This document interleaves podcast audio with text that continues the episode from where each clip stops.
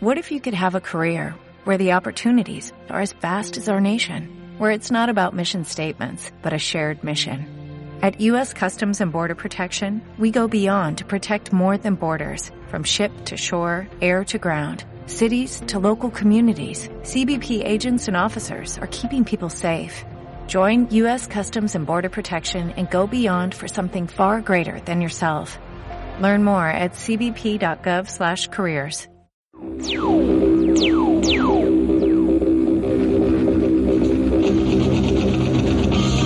Esta noche en Cine Millonario Independence Day.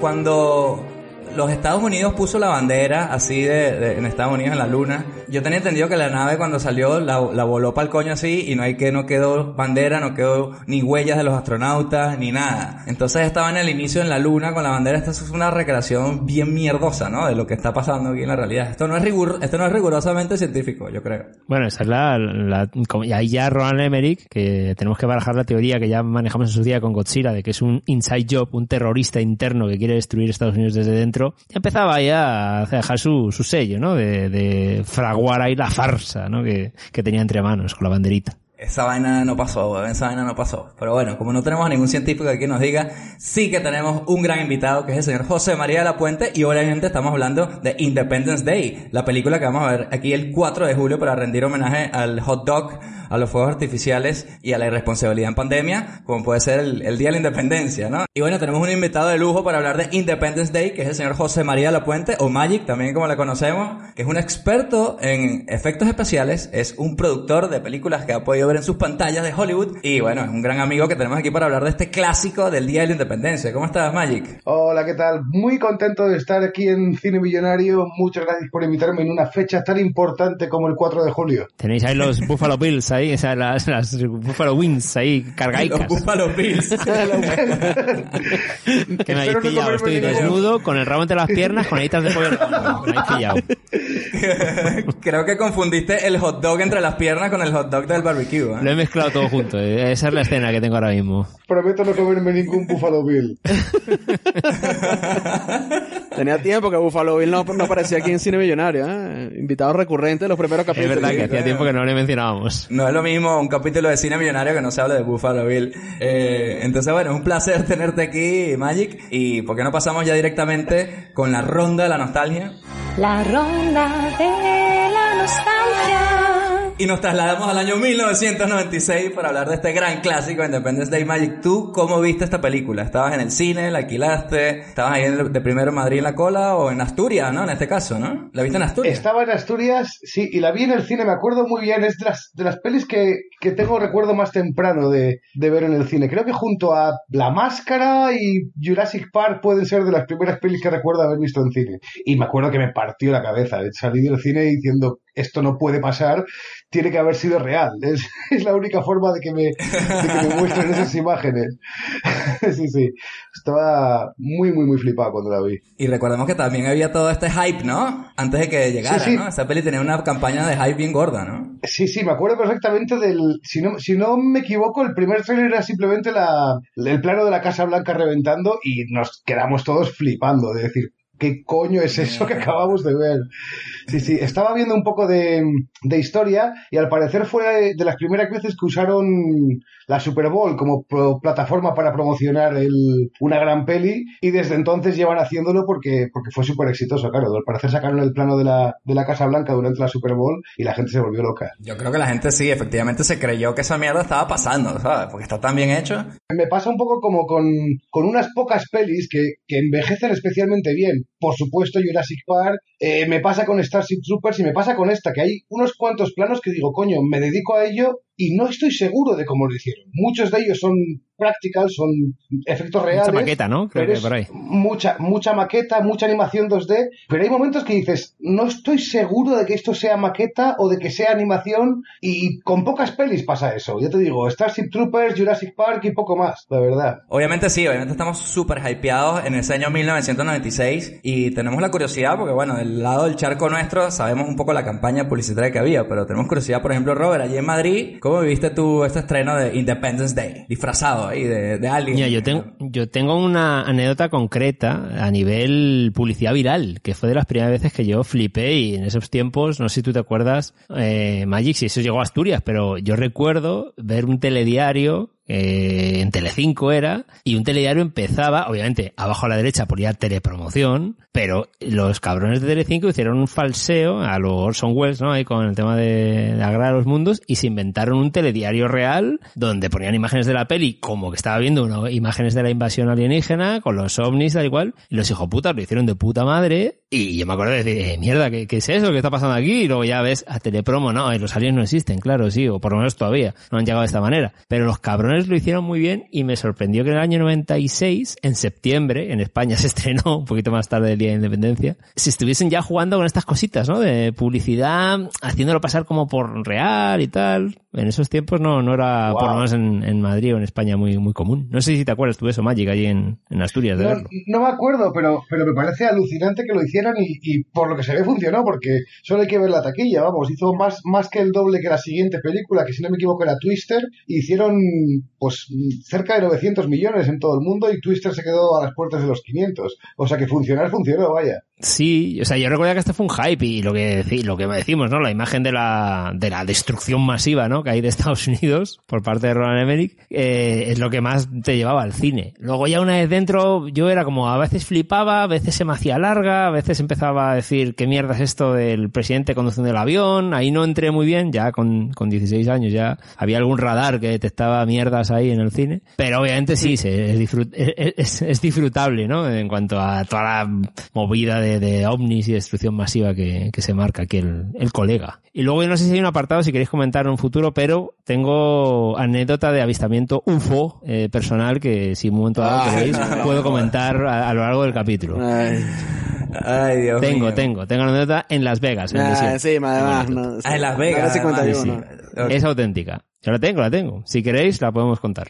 Vamos a terminar con nuestra nostalgia y luego ya hablamos bien de la, de la sonda anal que le metieron a Robert. Pero bueno, vamos primero con Luis para que, para que nos diga cómo vio la peli en el año 96 allá en Caracas, cómo fue el hype. Hablaremos de los UFOs, la verdad está allá afuera, no te preocupes, Robert. Gracias, gracias. Yo me, yo me acuerdo que el, el- de la campaña en revistas de estas de que comprábamos, que si Game Pro, Electronic Gaming Monthly, mierdas de esas que venían con full fotos de la, de la peli, no sé qué. Pero además yo siempre cu- eh, cuento aquí en el podcast que Margarita era un peo ver las películas porque siempre me, me tocaba verlas alquiladas, eh, todas piratas porque no llegaban al cine. Pero esta es una de las pocas que pude ver en el cine en Margarita con mis primos. Y me acuerdo haber estado así en el cine, marico, ah, flipando ahí como que esta mierda que está pasando, Dios mío, están destruyendo todo. Y eh, llorar casi así en el, con el discurso del, del presidente en el- al final de esa mierda. Y, y bueno, nada, esta peli la vi en todos los, for- la he visto en todos los formatos que ha salido. La he visto en televisión, la he visto en, la vi en el cable, la vi en la televisión local. la vi-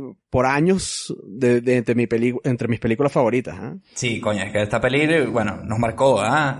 Eso es así. Yo por mi lado también estaba hypeadísimo con la campaña publicitaria porque la peli me parece que se estrenaba el mismo 4 de julio, ¿no? Esa era un poco la coña. Y, y te venían diciendo la campaña de el 1 de julio, no sé qué, el, el no sé qué, y el 4 de julio peleamos de vuelta. Entonces tú sabías que era de algo de invasión y era ID4, no era ni siquiera Independence Day, era ID4. El, el póster y todo esto ni siquiera te decía el título. Entonces estabas ahí todo hypeado, ¿qué coño es esta mierda? Ves la vaina, como dice Mike, de la, de la Casa Blanca explotando y te quedas loco así porque coño, si eso es un plano de lo que puede ser. Y es verdad que no develaron prácticamente mucho. Luego ya acercándose a la peli ya veías, ya veías lo de las naves y tal. Y me acuerdo que esta peli la vi con mis primos. El día del estreno, por supuesto. Y coño, me acuerdo que salimos locos.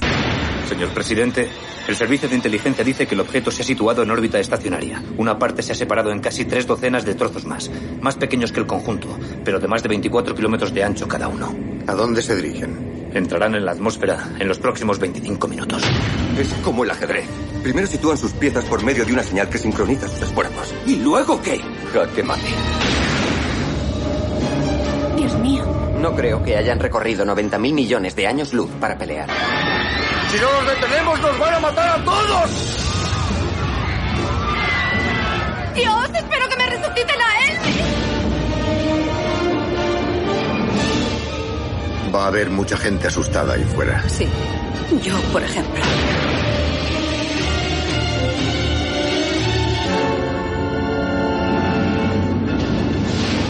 Recordemos que estamos en el año 96 y, y bueno, ya si quieren mezclamos mi nostalgia ya hablar de la peli, pero tenía todos los ingredientes que coño, que más te podían mover, ¿no? O sea, los efectos especiales eran lo máximo que había, que incluso tenemos aquí un profesional de los efectos de, de 2020, de 2020, diciendo que hay cosas que todavía no sabe bien cómo lo, se habrán salido con la suya, ¿no? O sea, a ese nivel estamos hablando.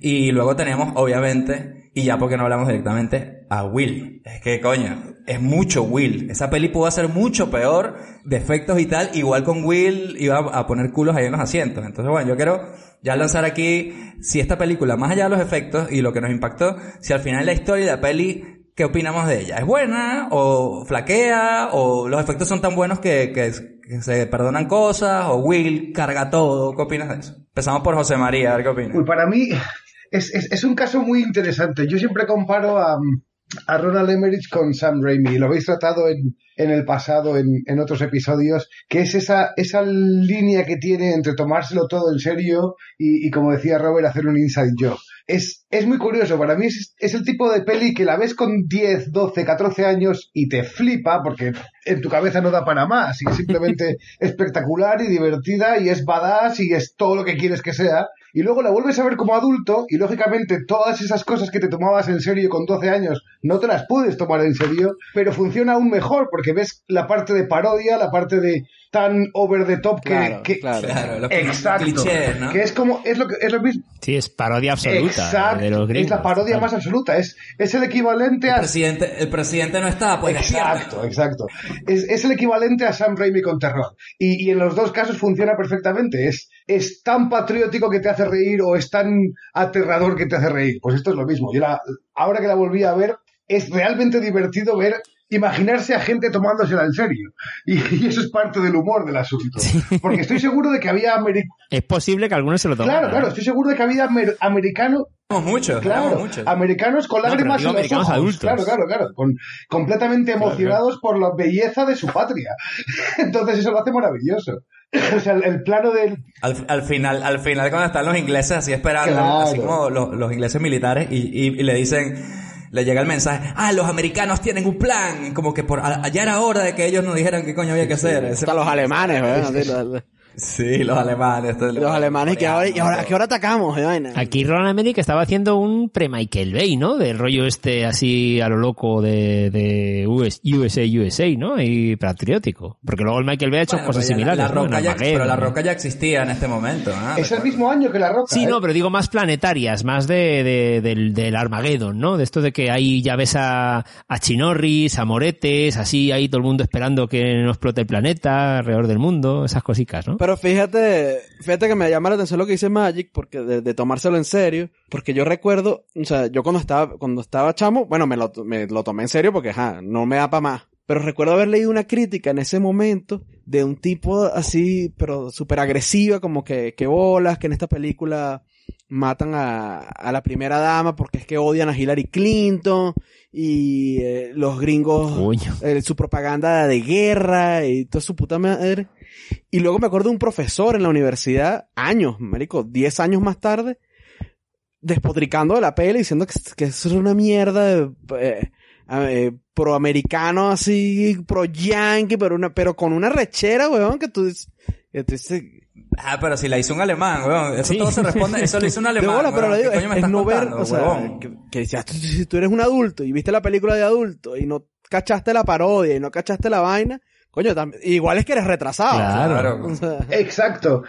Es Claro, como o sea, tomarse ¿sabes? Starship Troopers en serio, ¿no? Algo así, ese tipo de figura, más Sí, o menos. Exacto. Hay gente que necesita, necesita nivel de parodia Tropic Thunder para, para entender que es una parodia. Para decir, ah, bueno, es de eh, broma. Perdona, perdona, Magic, pero es que tú no viste los tweets de, de, la- de los chicos indignadísimos que descubrieron Tropic Thunder y que en plan, que Robert Downey Jr. es Sí, un sí, blackface sí. y nadie Sí, habla sí, de esto. Cancelarlo, No. vamos a cancelarlo. Esto pasó la semana pasada, sí. tío, tú no viste, la, no entiendes. Esto pasó la semana pasada, la gente no sabe. ¿Qué coño es, que, es nada? ¿Sabes? Y, y Tropic Thunder es una peli de 2008, no te estoy hablando de una peli de los 60, ¿sabes? Sí, sí, sí. Coño, estábamos mal, o sea, el chiste sí pasa por encima cuando estas sutilezas, ironías, Robocop y esta, y esta súper crítica social disfrazada de, eh, coño, cada vez es más jodido hacerla, ¿no? Que la Y gente... sí, eso es lo malo, corres el riesgo de que te tomen en serio. Claro. Yo estoy seguro que Trump no quería ser presidente, lo hizo de broma, mira, ay, ganó. vainas así, vainas así. ¿Quién coño va a votar por el tipo del reality show de Apprentice para, para presidente? ¿Eso ¿En qué cabeza cabe? Uy, mira quién está. Four more years. Ay, Dios mío. Bueno, ¿por qué no hablamos entonces de Will? Porque más allá del, del reclamo de cómo nos eh, hizo sentir eh, como gringos, a pesar de que no lo éramos, eh, también había otras cosas que nos llamaban la atención, como estos personajes carismáticos, eh, como ya hemos hablado de Bill Pullman, como, o es Bill Paxton, o es Bill Pullman, creo que es Bill Pullman. el O es Kyle McLachlan, que yo le confundo. Es a Bill O es Kyle McLachlan, un poco de Colorado. Eh, Bill Pullman, ¿no? Y luego tenemos a Jeff Goldblum, obviamente haciendo de nuestro queridísimo científico que quiere salvar al mundo una lata de reciclaje a la vez. Y para cerrar a Will Smith. Entonces, ese, esa, esa trinidad también es el corazón de la película, más allá de lo demás que hemos dicho. Totalmente. Sí, a mí, lo, a mí es Will Smith el que y, Je- y Jeff, ¿no? Bill Pullman no, no me acaba de... Bueno, pues está por ahí suelto, ¿no? Molaba más cuando se mete en películas de, de David Lynch, quizás.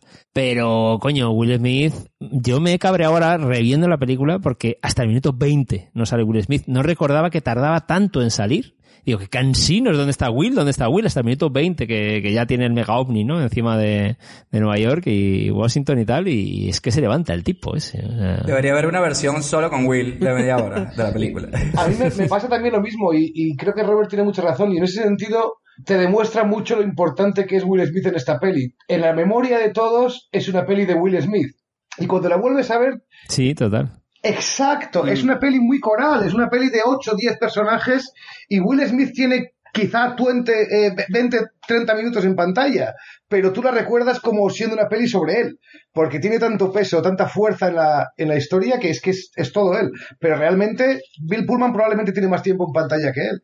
Sí, total, ¿eh? Y luego van y a Will Smith lo matan en la secuela. Fuera de cámara, lo matan fuera de cámara, ¿sabes? Sin dignidad, güey. Pero bueno, eh, no creo que vayamos a hablar para nada de la secuela de Independence Day. Esa vaina no es labor nuestra hablar de esa basura. Eh, pero bueno, más allá de- del, del trío coral y de los efectos especiales, yo creo que, bueno, tenemos a, a- a Magic aquí que a lo mejor no lo dirá por, por lo humilde que es, pero bueno, ha trabajado en películas de Hollywood como El libro de la selva, películas de Marvel y, y otras así gordas, y te queríamos traer aquí, sobre todo para que nos diga la perspectiva de, de coño, alguien que trabaja en efectos. Es verdad que no hay demasiado 3D, pero este mundo práctico que se mezclaba con las- estas cosas que no sabes muy bien cómo las hicieron, eh, es un hito esta peli, Es, ¿no? es un hito, es, es de, las, de esas pelis que van a pasar la historia siempre.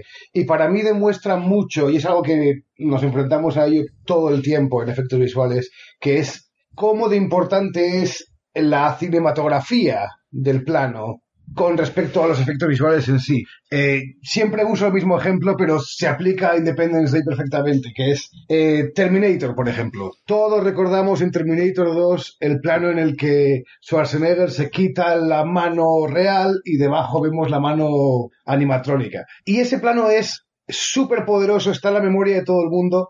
En todos los remakes que han hecho, o en todas las secuelas, o como quieras llamarlo, hay una versión de ese plano. Y es mucho menos espectacular, mucho menos vistoso, a pesar de que tienen mucha más tecnología, mucho más dinero, etc. A lo que voy, muchas veces las limitaciones tecnológicas te obligan a ser mucho más inteligente y a pensar el plano mucho mejor. Ahora pasa lo contrario. Ahora, como todo se puede hacer bien y realista, el cineasta no tiene que poner el cerebro en ello y graban cualquier mierda con un, con un fondo verde y nos tenemos que hacer nosotros que el plano funcione. Aquí pasa todo lo contrario. Claro, el encuadre, incluso a nivel de encuadre, esas cosas. Aquí puedes ver que los planos legendarios son planos que están muy bien diseñados, muy bien compuestos, el timing es perfecto. Entonces da igual que los efectos visuales en sí sean buenos o malos, porque la fuerza está en lo bien diseñado que está, lo bien que se ve, etcétera.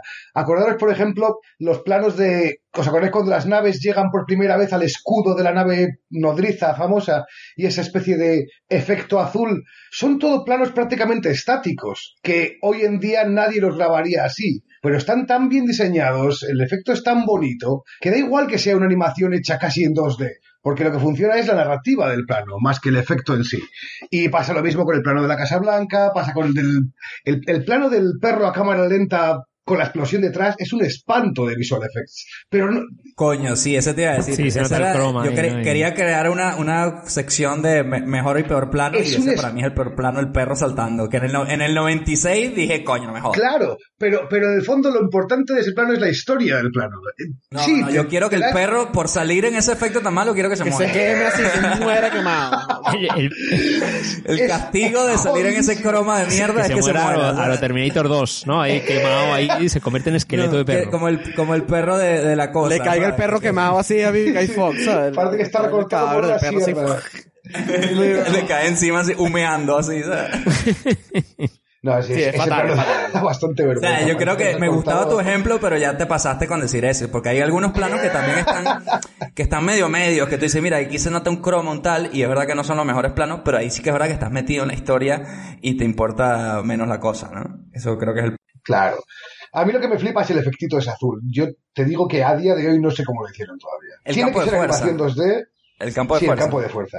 Porque ya te digo, no había tecnología para hacerlo puramente en efectos visuales, pero tiene que ser efectos visuales. Y, Entonces, y- no- y de igual manera, Magic, no el- cuando se abre la nave antes de tirar el mega rayo este del Chrysler este, ¿no? Que se carga todo, todo Washington. Sí. Ese halo azulado también era complicado no hacerlo, ya que hablas del campo de fuerza o Eh, ese- esa generación del rayo y todo eso. El, el halo yo me lo imagino como luz natural, pero sí que es verdad que cuando se abre la nave hay una especie de mm, como magnetismos de fuerza también Como azules. energía ahí, sí. Sí, como Eso unas es. partículas, ¿no? Que Parece eso- que hay- Exacto, que, que, que hoy en día serían partículas en Houdini o en Maya, pero hace 20 años te digo de verdad que no sé cómo lo hicieron. Tiene que ser animación 2D, tiene que ser pintado a mano, pero Joder. la verdad que no sé cómo. Qué locura, tío. Coño, porque sí que es verdad que ahora estoy viendo justamente la parte de la invasión, ¿no? Con este plano del, del puente de Brooklyn con la nave apareciendo así por, la, por las nubes y tal. Y la verdad que es un espectáculo, un plano fijo, como decía Magic. Y quería preguntarles una cosa. ¿Ustedes creen, ya cuando la hemos visto varias veces esta peli, que la peli a lo mejor, cuando, ya después de que pasa la mega destrucción de todas las ciudades, que es como un orgasmo así que te quedas así como, mierda. ¿Creen que la peli encuentra la manera de, de recobrar otra vez el, el rollo? Después que viste esta mega movida que pu- puede ser el final de otras pelis. Sí, que casi es la mitad de la película cuando ocurre todo eso, de, Claro, de una hora cuando pasa adelante, eso ¿no? ya es como, es que ya qué coño más, ¿sabes? No sé si les dio esa sensación, ¿sabes? Cuando ya caza, cuando cazan al, cuando Will Smith caza, ¿no? También, que es otro punto de giro, ¿no? Después, justo apenas acaba la destrucción masiva de, y caza el primer alienígena, este pulpo calamar, eh, y ya con lo de Roswell y todo este tema, y, lo del virus, es verdad que para mí es un dominó extraño que, que a mí no, creo que flojea mucho más que de donde vienes, ¿no? De la invasión, las explosiones, las meganaves, que son como países gigantes flotantes. O sea, la expectativa que te crea la, la sombra sobre las ciudades, eh, o Claro. esta señal, este- esta cuenta atrás. Obviamente todo ese misterio, coño, obviamente es jodido aguantar esa tensión durante toda la peli. Pero también es verdad, por otro lado, y espero que ustedes me den la razón, que esta peli luego se convierte como en 20 pelis. Porque tienes el, el- la pelea de aviones de Will Smith contra la nave. Esa es una cosa muy Star Wars. Luego tienes eh, toda esta movida de, posapocalíptica de recoger lo de Vivica y Fox ahí, buscar ahí los escombros y tal. Luego tienes todo este misterio de Roswell, de qué coño pasa con Roswell. Luego conoces Roswell y se convierte en una puta peli de terror cuando el bicho se suelta y se apagan las luces y telepatía. Entonces que yo creo que es verdad que no se llega a ese nivel de principio, pero hay cositas. ¿No? Por todo el camino que, que también tiene un gran final, la puta Coño, peli, claro que sí. Uno va a tener, con esa explosión mega gigante del cielo. Pero toda esa mezcla de, de géneros y de lío, ¿a vosotros no se os ha hecho ahora, por lo menos en este visionado, demasiado largo? Demasiado quiero contar demasiado, se hace muy largo y yo creo que en el fondo tampoco vas acertando 100% en cada aventurilla que te estás marcando. Coño, yo creo que fue lo, lo- lo que, que vimos la versión extendida también. ¿eh? Son 10 minutos más, ¿eh? Tampoco es mucho más larga, ¿eh? Ah, sí, ah, pues entonces tienes razón. Sí, yo ahí tengo que, tengo que estar de acuerdo contigo, Robert, porque me pasa un poco que hasta mitad de peli es una peli muy de género. es o lo que entenderíamos hoy como peli de género. 90 minutitos, cuéntamelo rápido y demás. Pero a partir de la segunda mitad se quiere convertir en peli épica casi. Y eh, se queda un poco como en el medio, entre peli tonta de género de aliens y peli épica de héroes que nos salvan a la 300. Y se queda un poco en el medio, esas dos horas y cuarto que no sabes muy bien si es resuelve rápido o dame para tres morsadas. Entonces, sí, a mí me pasa un poco que, digamos, desde, desde que Will Smith captura al alien hasta el final, hay una especie de segundo acto ahí que es para mí un poco demasiado largo. Sí, a mí se es un poco tedio, me se me echa a mí. Y luego es que encima no sé si lo que os ha pasado con los personajes secundarios, que es que son Hoy ya sabemos que estamos en cliché y en parodia, pero son demasiado retrasados, ¿no? Los personajes secundarios que hay por ahí sueltos. Que no están a la altura, yo creo, del trío este, por lo menos que comentábamos antes, ¿no? No son demasiado Oye, el ma- payasetes. el- el- como el malo, el malo, el, el, el, el- el ministro de defensa es una chiste de carajo, marico.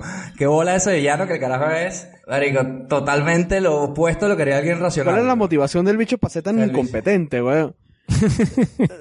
Marico, el bicho, primero, es, una incom- es pura incompetencia. El pr- primero, el bicho es como que, eh, esa vaina no, no va a pasar, no hagamos nada, no pasa nada. Y le dicen, mira, huevón, va a explotar. Ah, bueno, luego explota la vaina. El área 51 no existe. No, bueno, en realidad sí existe. Coño, porque no dijiste nada? Bueno, no sé qué. Luego pasa la movida, viene este tipo de la pura nada, crea la solución y le dice, no, eso no va a funcionar. Esa vaina, ¿para qué coño la vas a hacer? Vamos a tirar los misiles nucleares tira el misil nuclear, no funciona. No, pero vamos a tirar más misiles, uno nunca sabe, tío. Es como que todo lo malo. contigo. Uno nunca, sí, cuando dice, uno nunca sabe cuál, cuál, cuál pega, es como coño, tu madre. Y es verdad que cuando ya. Jeff Goldblum dice, vamos a hacer el virus, vamos a meterle un virus informático, y el tío es verdad, tío, "Buah, pero ¿qué dices? Estamos locos, vas a quitar el campo de fuerza para cinco minutos. Coño, pero habrá habrá algo que hacer, coño.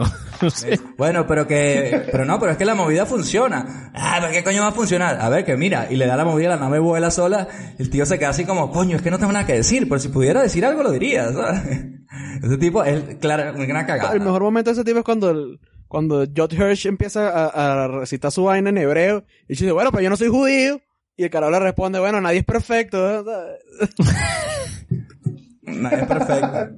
Ese carajo es odioso. Recordemos que ese es el, el, el, el director del colegio este de perfume de mujer, así el del juicio, el hijo de puta Ajá. ese. Entonces es un personaje secundario que es muy bueno para, para odiarle. Obviamente ha salido en muchas más pelis haciendo ese, ese rollo. Sí, ¿sabes? lo último que recuerdo era que era el papá de Carrie Mathison en, en Homeland. Ah, mira. Ah, bueno, ahí estaba. Ahí estaba. Yo también lo confundo con James Él- él Cromwell. se murió, ¿ah? Se, se- se murió hace poco. Ah, sí. Coño, bueno. Pues en paz descanse, señor odioso de Independence Day. Señor secretario de Ser defensa. incompetente, que es peor. O, lo- o luego yo que sé, luego el, el, el científico afónico este que, que era amigo Jeff Goldblum. Coño, ese es tipo como es mal, demasiado tío, gracioso, tío. ¿no? Pero me cae muy bien, tío. Pero parece que sacado un personaje de la jaula de grillos metido en la mierda esta de Independence Pero Day. es que ¿no? es el mismo, huevón. Es Ah, el que es el mismo. vale. de, mismo, Es el mismo. o de Mrs. Doubtfire, ¿sabes? No, no, eh, perdona, es el de Mrs. Doubtfire. Es Ah, el el, del hermano de- maquillaje.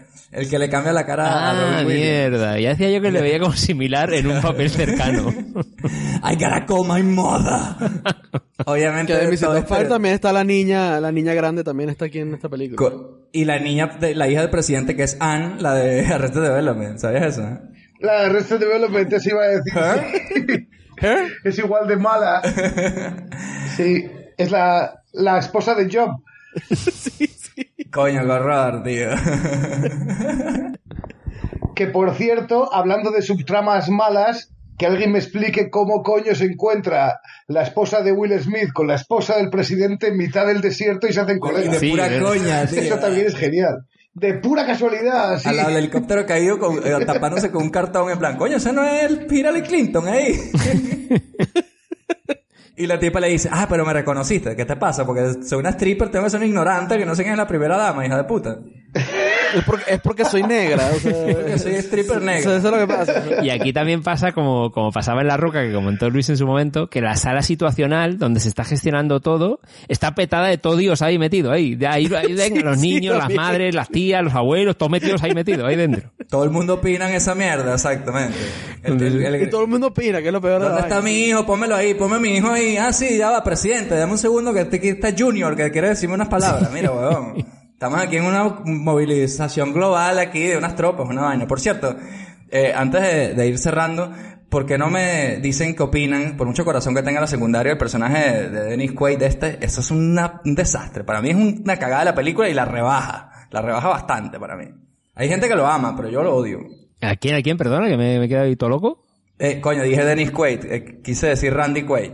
El, el borracho, el, El- piloto sí, borracho. el borracho, fundador. el borracho. Le odio a muerte. Me, me, cayó, me, me cayó fatal a mí, no sé. No sé a vosotros, pero no me, no me pegaba una mierda. No, igual. Que sea el héroe de la vaina, el héroe final de todo, me parece una puta mierda.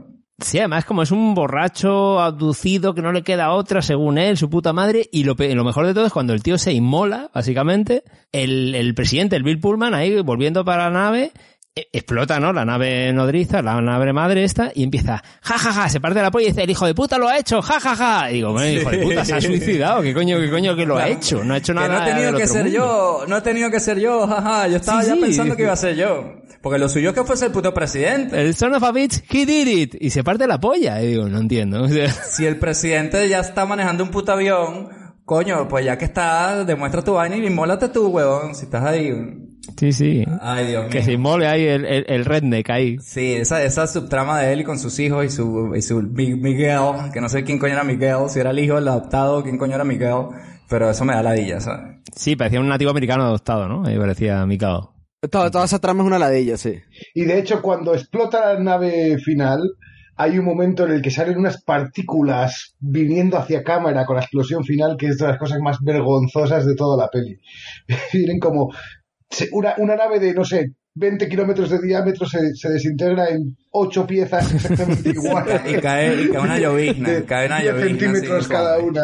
Como una pizza así. se, está, se está explotando. Sí, la, la verdad que la onda cual. expansiva de esa explosión debería ser casi como un secador gigante quemando todo, ¿no? Debería haber sido en, en consecuencia, Hombre, ¿no? de, de coherencia no se va a morir la peli. Recordemos que el gran final y la gran solución es meterle un virus de computadora, no sabemos cómo, en una época sin wifi, a la nave nodriza que debe tener Windows 95 también para aceptar De el virus. Windows 95, se iba a decir. Sí, sí. Y de, y de ahí escapar de la Claro, claro. vaina, ¿sabes? Eso sí que es horrible. Lo del mundo. Big Windows ahí, sí, sí, sí. Esa vaina sentaba mal incluso en la época. Yo me acuerdo de una revista de computación así del 96 que decía las dos, las dos cagadas del verano, de las pelis del verano. Era Misión Imposible, que Ethan Hunt se metía en internet así como en cero coma, cuando esa vaina era imposible en la época. Y esta vaina de cómo es posible que este tipo le, le pegue un virus de Mac, así. Además Mac no tiene virus, eso ya lo sabemos todo. Hombre, lo que he dicho, no hay Wi-Fi, ¿no? No hay Bluetooth y se transmite mágicamente el Windows 95 a un sistema informático de otra galaxia. Es así, sí, sí. Pero además así con la... Con, con la vaina pirata así, creo que se reía y que... ja, Sí, con la calavera, con es la- verdad. O sea, con que tenía que tener el mismo monitor el extraterrestre para recibir esa carita, ¿sabes? Ay, coño. Pero bueno, muchachos, obviamente de lógica, ya decimos, no se va a morir esta peli, eh, pero igual es muy querida y yo creo que ya para ir cerrando, porque no hacemos esta última ronda en la cual nosotros decimos si recomendamos esta peli, Independence Day, ahora a día de hoy, y cuál es nuestra escena favorita, y no sé, escena favorita, efecto favorito, escena favorita, peor escena, peor efecto, no sé, juegan ahí con eso, empezamos obviamente por Magic, para que nos dé sus conclusiones de esta gran película. Em, escena favorita, bueno, por supuesto, aparte de la explosión de la Casa Blanca, a mí en concreto es la, la escena de, Will Smith con el alien, porque me recuerda un poco a, Tiburón, cómo mostrando muy poco puedes contar mucho. O sea, el- en el fondo lo que ves es nada, un par de tubos de plástico, pero la interacción del personaje pegándose con él y hablando con el, con el alien y demás, funciona perfectamente. No necesitas que haya un alien dándole feedback a, a Will Smith. Esa, esa escena para mí funciona muy, muy bien. Y luego le da toda la, el aura a, Will Smith de... Welcome to Earth. Welcome to Earth. Ese punto badass, pero cómico, exacto.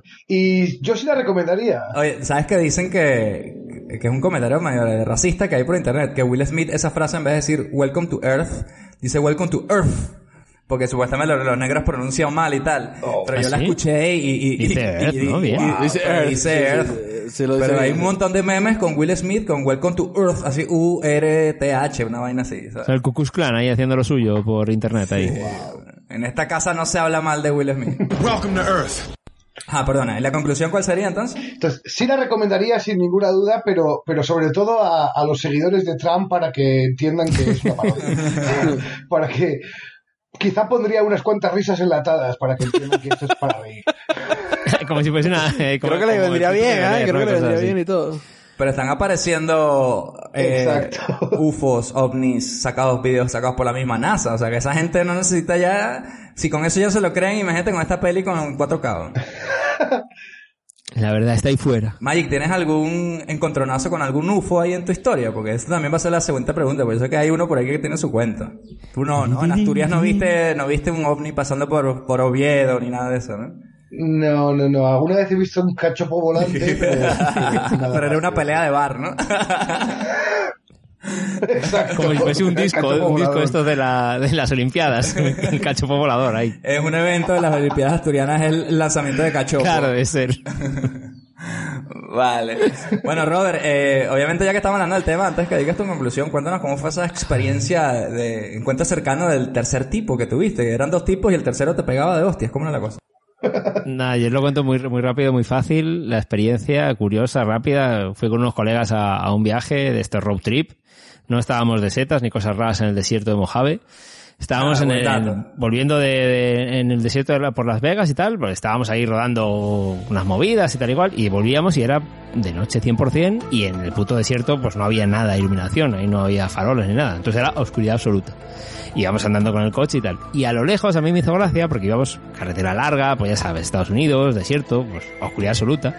Y a lo lejos, en el cielo, había tres putas luces, que yo veía que tenían tres putas luces, y tú puedes decir, coño, están como muy gordas, muy, muy, muy estáticas. Y la coña era que decía, digo, pues no sé, pues puede ser una estrella. Y dices, pues una estrella tiene demasiada fuerza, la iluminación, ¿no? Eh, y no era un avión, porque tampoco veías que se moviese, ni parpadeaba. No sé, fue la gilipollez de decir, ¿qué mierda es esa? Y tú no tenías nada que más que ver ahí en el puto desierto, mientras volvías al, al motel de carretera. Y en un momento dado, de repente esas tres putas luces eh, se hicieron un zigzag así de moverse muy rápido y ya te digo, estaría a tomar por culo esa mierda, ¿eh? Se movió en, en de izquierda a derecha muy rápido y desaparecieron. Y fue como efecto curioso. UFO, pues eso como ovni, ¿no? Objeto volador no identificado, ¿no? No te digo que vi alienígena y no sé qué coño sería, pero eran tres putas luces que me llamó la atención, que eran demasiado intensas para ser estrellas o aviones, no se movían y, de repente el movimiento muy rápido y que desaparecieron. Hasta ahí llega mi, mi avistamiento.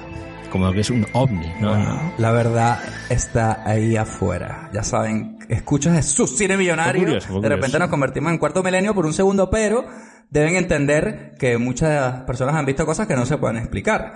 Y aquí tenemos a el escéptico, uno de los mejores escépticos que conozco yo, diciendo que vio esos tres puntos que se movieron en zigzag y que obviamente lo que de- definitivamente te hizo realizarte y darte cuenta que podía ser extraterrestre fue la sonda anal, ¿o no? Esa parte me alimenté yo, ¿no?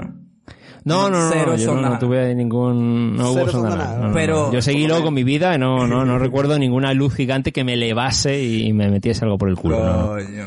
O sea, más allá de los viernes. Bastante más aburrido este cuento de lo que esperaba. ¿eh? Sí, yo, Ya, bueno, oye, yo qué sé, hombre, si os cuento algo ya más. sí, o sea, no es como lo de la Wicca que de repente Robert se y, y me llevaron, ah, no lo habías dicho, ¿sabes? no llegamos a esos niveles. Y luego me desperté tirado ahí en una, en una cuneta, ¿no? No sé qué pasó. Desnudo. Después de ver las luces. Ay, coño. Bueno, ya, cuéntanos tu, tu experiencia con Independence Day y tu conclusión. Nada, bueno, bueno, a ver, se puede recomendar, pero también como decía Magic, yo la puedo recomendar como pura parodia, chiste, y porque es verdad que está bien verlo como en un momento generacional, en el año 96 se hicieron estas burradas de destrucción masiva de Estados Unidos, ese Inside Job de, de Ronald Emmerich, que está de puta madre verlo, obviamente. Eh, lo mejor de, para mí la peli es lo que hablábamos de Will Smith, que, y Jeff Goldblum, ¿no? Que aunque hace un poco medio ya parodia de lo que fue hizo en Parque Jurásico, pero bueno, es agradable verle, ¿no? Y, y peor, pues lo que hemos comentado por ahí, ¿no? Lo larga que es, lo- los, secundarios estos mierdosos, lo del presidente, el borracho, el virus, hay, hay mierdas ahí que, que justo es casi la mitad de la película, pero la primera mitad de la película, que todo este mundo de las meganaves y todo eso sí que se hace hype y, y potente. O sea que bueno, to- sin tomar, tomársela, tomándoselo 000 en serio, pero ya ni como ciencia ficción, simplemente como una pura parodia de, de este mundillo, como casi un pseudo Mars Attacks. Sí, sí, sí. Mars es- Attack un poquito más serio, exactamente. Claro, algo así anda ahí la cosa. Así que ah, ahí, ahí, ahí va, ahí va. Y que es, es ¿no? También es verdad que en nuestro momento marcó por lo que, por lo que fue, a nivel blockbuster, bruto, de su momento. Sí, sin duda el que la ve ahora mismo, que nunca la ha visto, pues su opinión será totalmente diferente. Y bueno, Luis, cuéntanos tú cómo es tu conclusión y cuál es tu escena favorita de Independence Day ID4. ID4. Coño, mis escenas favoritas, eh, bueno, hay dos. Primero la secuencia de destrucción, que me encanta, así como se va abriendo la nave y sale la luz y esta tía retrasada dice, ¡Uy, es hermoso! Bienvenido. Ay, bienvenido. Siéntase como en casa. Y explota toda esa mierda así y empieza aquel eh, explosión con llamaradas por toda la calle. Es- Esa, esa vaina me encanta y los carros eh, volando. Es- es como- para mí es como lo mejor de la peli. Y luego el discurso inspirador de, de- del presidente ahí, coño. No, si no se sientes americano escuchando esa mierda, ¿qué pasa pues? O sea, El 4 de julio ya no será conocido como una fiesta norteamericana, señores, sino como el día en que el mundo declaró a una voz, no entraremos en silencio hacia la noche y no moriremos sin pelear. Vamos a vivir, a sobrevivir. Hoy celebraremos nuestro día de la independencia. Today's our Independence Day. Sí la recomiendo con ese punto de parodia también de, de, bueno, que no te lo tomes en serio, pero coño, vas a ver una destrucción que está de puta madre, toda esa escena de desastre es ar- arrechísima. Y ya luego al final también la pelea con, o sea, el dogfight ese de, de presidente, además montado en un avión echando plomo, coño, está, es bastante competente. Así que, y está Will Smith, además. Coño, Yo era también como en la, en la época medieval que se decía que el rey tenía que estar ahí del primero dándose coñazo así. Claro, palazo. Bueno, ahí claro, estaba este claro. tipo, ¿sabes? No estaba en un búnker ni nada. Eso es verdad, eso es verdad. Ah, es más, si se hubiese metido en el búnker lo hubiesen matado. Entonces, claro. Este, pero también quiero contar mi experiencia con un UFO, que no era ningún Ah, UFO no al final. Ay, ay, ay, ay. Era- que al final Ay, no era ay, ningún ay. UFO, ¿no? Estaba saliendo de- en el año 97. Fui con mi, con mi mamá y mi, y mi tía y mis primos. Fuimos a Disney. Y saliendo de Disney nos perdimos para el coño en esa vaina que son kilómetros y kilómetros de que no hay nada, no absolutamente nada. Y de repente vimos hacia lo lejos como las luces de la ciudad. Y dice mi tía, coño, vamos para allá porque el- el- ahí están las luces de la ciudad. Y a medida que nos acercamos vemos que no hay un coño, no hay nada ni nada. Y en el cielo lo que hay es una sola llamarada, huevón, en- atravesando el cielo negro porque no hay... es que te estoy hablando... No hay absolutamente un coño en kilómetros a la redonda. Y luego, y es una mierda así de fuego y no, entendíamos qué estaba pasando. Cuando llegamos, cuando finalmente llegamos al hotel, prendo la tele para ver si había algo de la vaina y era que era un lanzamiento de un cohete, huevón, de Cabo, de Cabo Kennedy ahí en, en Florida. Coño, y se, pero se había quedado como estático ahí la parte de la llama, Claro, ¿eh? es O que- estabas viéndolo en es que directo. no se- ¿no? es que no se ve, o sea... Pero cuando estás tan lejos, eso parece que se queda así como una nube de queda- humo, ¿no? Que se queda parado ahí, pero no, pero no. Es una sola vaina, una sola llamarada que ilumina todo el cielo, Erico, y fue arrechísimo. O sea, Mierda, teníamos como que la, teníamos como, caga, la, weón. como la sospecha de que era eso, porque por ahí estaba, porque sabíamos que estaba por ahí esa, esa vaina de Cabo Kennedy, pero, pero no está, pero no estábamos seguros y cuando lo vimos en la televisión fue como mierda, vimos un cohete, vimos un cohete, fue, fue bastante de pinga. Pero de noche, ¿no? De noche dices, ¿no? Era de noche, de noche, sí, sí, sí. Que es lo normal. O sea, yo las imágenes que, que conozco son más de día, ¿no? Ese tipo de cosas, claro. No te lo esperas, ¿no? Sí, sí, no, bolas que no. Y siempre dicen que, que por esas zonas, ¿no? Es cuando a veces pueden ser que en el área 51, ¿no? Que si ves cosas, la gente que dice ve cosas, a lo mejor es que son pruebas de aviones de Estados Unidos, ¿no? De prototipos y mierdas así, ¿no? Claro. Que, que es lo que suele ser que por esa zona es lo que, lo que pasa, según dicen. Sí, bueno, o eso es lo que te dicen ellos. Es lo O que quieren que engañan. creas. claro. Malder, ¿dónde estás? Para traernos la verdad. Coño. Bueno, yo la verdad que soso como soy, escéptico como soy, y la verdad no he tenido una- la coincidencia de, de ver ningún objeto volador no identificado.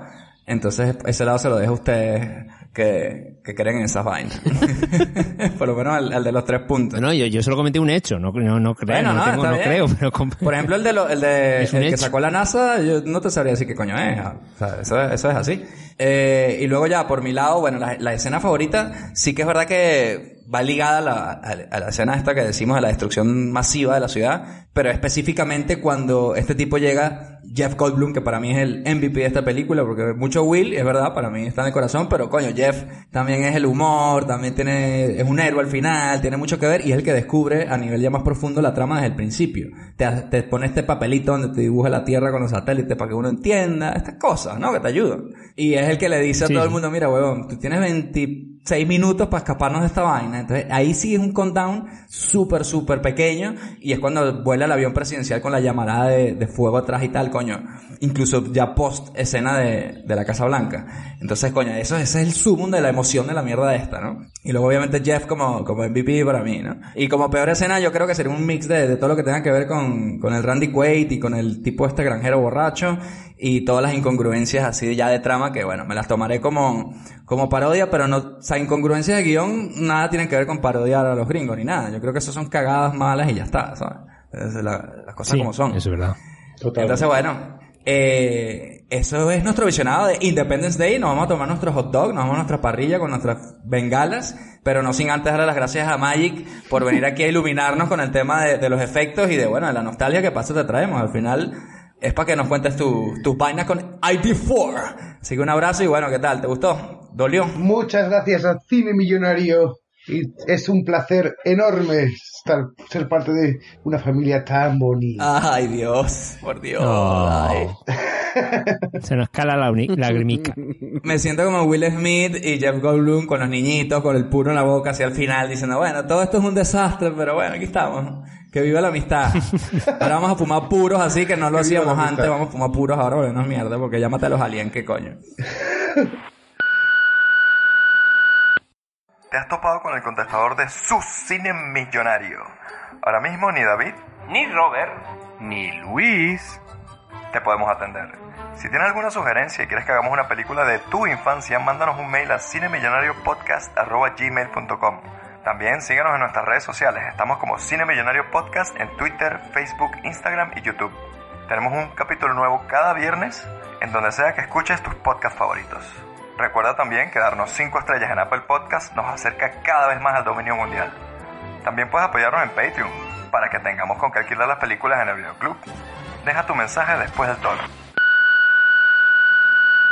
Bueno, ¿y qué viene ahí el viernes que viene? Me he quedado como con ganas de más. Quiero más invasiones. ¿Hay más algo por ahí, así? Ah, perdón, es que no había pagado el traductor. ¿Qué les parece Coño, si ¿y esos llevamos Mars? Attacks, weón? Mars Ya Attacks. estamos con las pelis de, de, de Independence Day y nos quedamos con las ganas. ¿Y por qué no vemos ahora Mars Attacks, weón? ¿Qué les parece? Bueno, un tipo alienígena diferente, ¿no? Ahí a, a invadir la Tierra. Coño, una de las grandes películas de Jack Nicholson.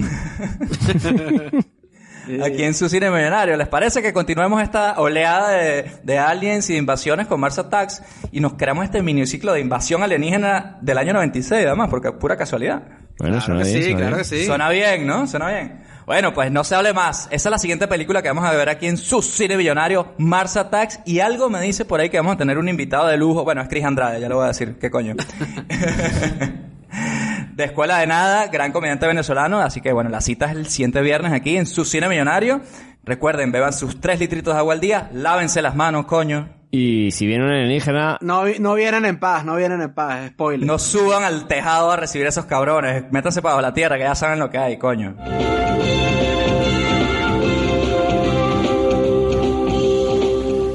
Solo las películas originales proporcionan la calidad que usted merece. No se deje engañar. Dígale no a la piratería.